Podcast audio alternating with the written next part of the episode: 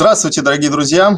Радио «Комсомольская правда» начинает наш очередной онлайн-круглый стол э, в рамках деловой пятницы. Несмотря на то, что сегодня четверг, э, мы все равно проводим деловую пятницу. Э, и обсуждаем тоже важную тему, которая, э, я думаю, близка сейчас э, всем э, нашим зрителям, вам, дорогие друзья, потому что говорить мы сегодня будем о личной безопасности и вот в таком разрезе, как, как защитить свои права, как защитить свои деньги в нынешнее такое достаточно непростое время, когда у нас довольно много опасностей подстерегают с разных сторон. Поэтому сегодня попробуем разобрать максимально, какие новые варианты варианты э, придумывают мошенники для того, чтобы выманить наши деньги. Насколько вот в принципе можно доверять э, такого рода там онлайн-магазинам, то есть э, когда мы вводим вот эти все, ну, соответственно, сколько там, 16, 16 цифр и еще CVV-код, то, грубо говоря, какой-нибудь владелец онлайн-магазина собирает эти данные и потом может ими пользоваться уже на свое усмотрение. Правильно понимаю? Или там есть какая-то все-таки а, защита и все остальное?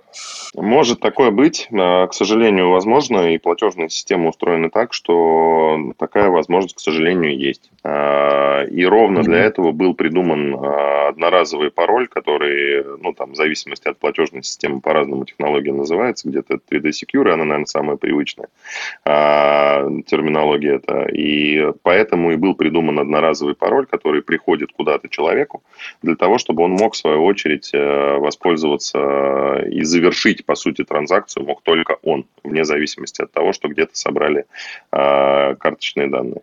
А, если же э, сайт по каким-то причинам не использует функционал с подтверждением одноразовым паролем, ну, достаточно крупные компании, некоторые этим пользуются, то на стороне клиента уже выступают правила международных платежных систем, потому что если случается подтвержденный фрод, то ответственность несет тот эквайрер, который поддерживает э, сайт с одноразовым паролем. А-а-а. Ну, соответственно, банк-эмитент, э, он уже, ну, в общем-то, э, гарантированно всеми силами топит за своего клиента для того, чтобы ему вернулись денежные средства, если он действительно пострадал. Но при этом процедура выяснения, а что же это такое было и был ли фрод, она, естественно, присутствует.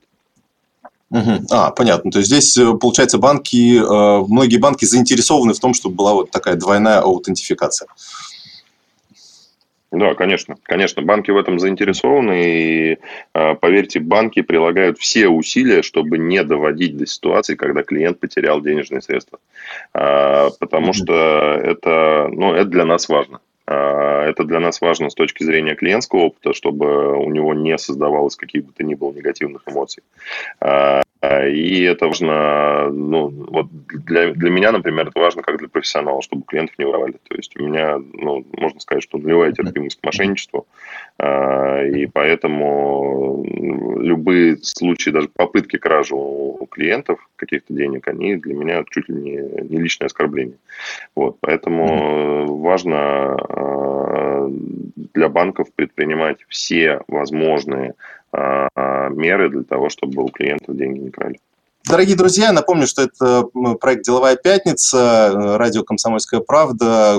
Практически каждую неделю, а то и не один раз обсуждаем очень важные темы, связанные с финансами, с экономикой и с тем, что сейчас происходит. Э, э, у нас э, выжимка из этого эфира у нас пройдет по FM-вещанию на радио «Комсомольская правда» 97,2 FM в столице. Другие частоты можно посмотреть в других регионах, их несколько десятков.